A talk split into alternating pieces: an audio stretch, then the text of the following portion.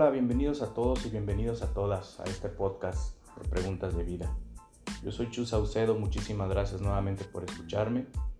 Te recuerdo mis redes sociales, es Chu Saucedo en Instagram, en Twitter, en Facebook y en la página de Facebook. Me encuentras exactamente igual como Chus Saucedo. Chus con S, con una sola S y Saucedo. Muchísimas gracias por nuevamente estar escuchando este podcast. Hoy jueves 30 de abril, Día del Niño. Es un día importante, es Día del Niño, es Día de la Niña, al menos aquí en México. No sé si en otros países se celebra el mismo día que aquí. Y bueno, una de las preguntas que vamos a hacer el día de hoy es, ¿qué es lo que yo le puedo regalar a un niño? ¿Qué es lo que le puedo regalar yo a una niña? Ya sea un sobrino, un primo, tu hijo, tu hija o cualquier eh, parentesco que tengas con el niño o la niña.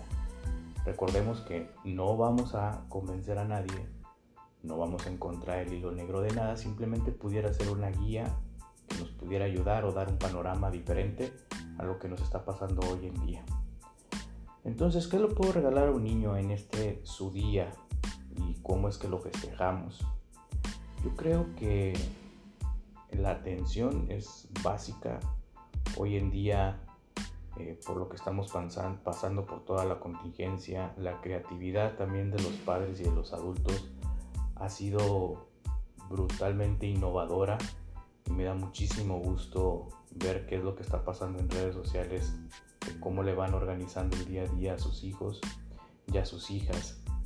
Creo yo que uno de los principales regalos que podemos hacer no es tanto lo material o algo físico, yo sé que es desde el amor, yo sé que podemos dar un tiempo de calidad, pero creo que el mejor regalo que puedes hacer a un niño y a una niña son buenos recuerdos.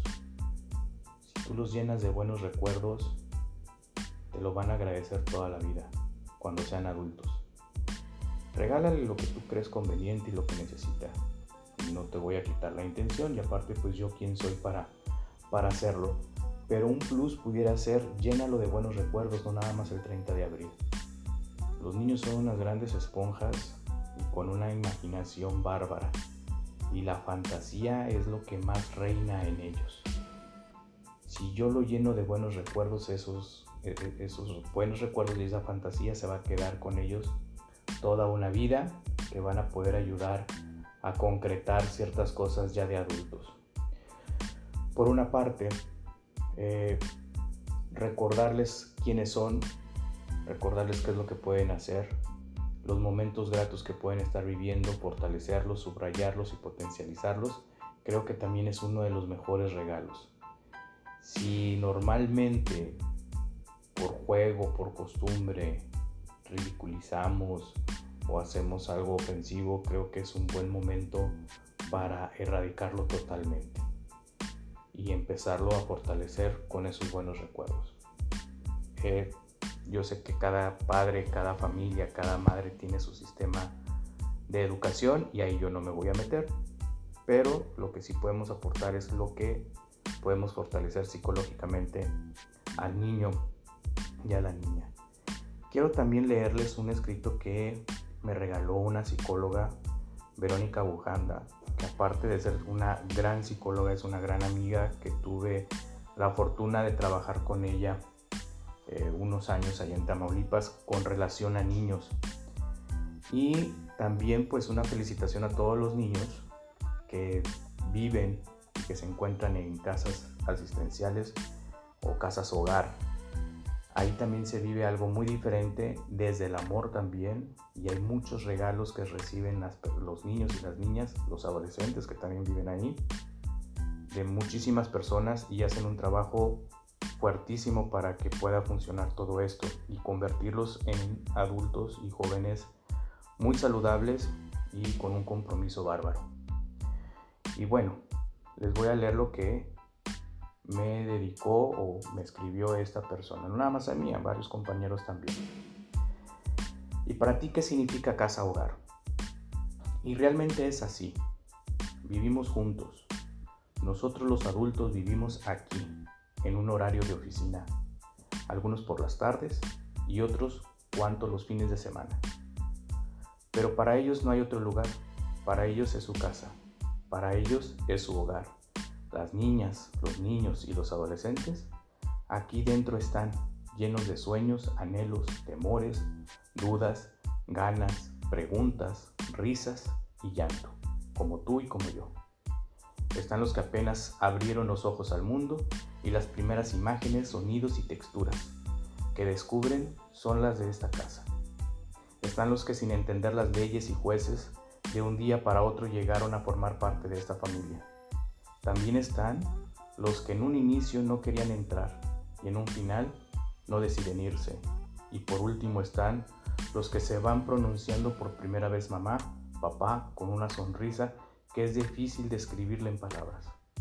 Y también estamos nosotros, los que al momento de poner un pie por primera vez dentro de esta casa, sentimos como el corazón se nos parte en más de un centenar de pedacitos, para que cada quien quepa en uno de ellos, para que nadie quede afuera, y nos convencemos de que un solo corazón basta para llevar a tantos y tantos. Aquí se está al pendiente de quien se alimenta bien, de que duerman lo necesario y de que sus informes estén limpios. Aquí también hay regaños para quienes se portan mal con sus maestras y para los que no quieren hacer la tarea.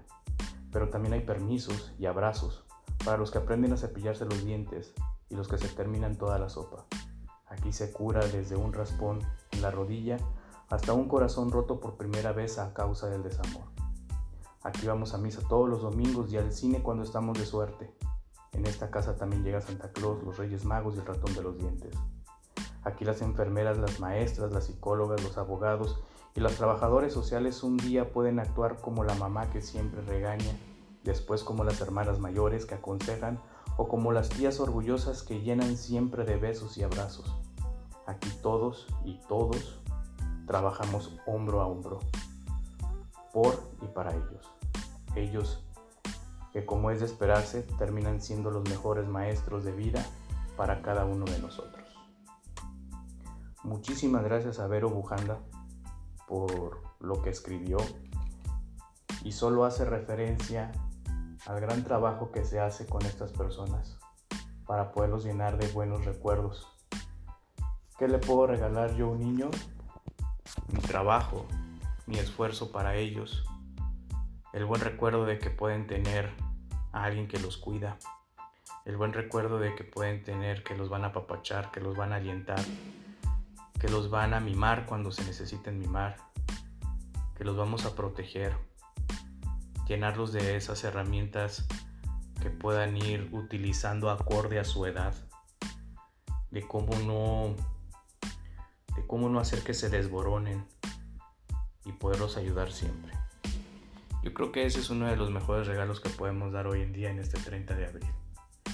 Si tienes otro regalo, hazlo. Hazlo. Pero hay que cuidar nuestros recuerdos toda una vida. Muchísimas gracias por, compartir este podcast, por estar aquí, por sintonizarlo. Gracias por seguirme. Te pediría un gran favor que compartas eh, no nada más este canal de podcast, sino este episodio también a la persona que tú crees que necesite escucharlo. Y sobre todo también cuidar nuestro niño interno, que ese siempre va a estar ahí. Es apapacharlo y también cuidarlo y también abrazarlo. Muchísimas gracias por escucharme, gracias nuevamente por compartirlo y te recuerdo mis redes sociales que son Chu Saucedo en todas de ellas. Instagram, Twitter, Facebook y la página de Face. Nuevamente muchas gracias y nos vemos el siguiente episodio.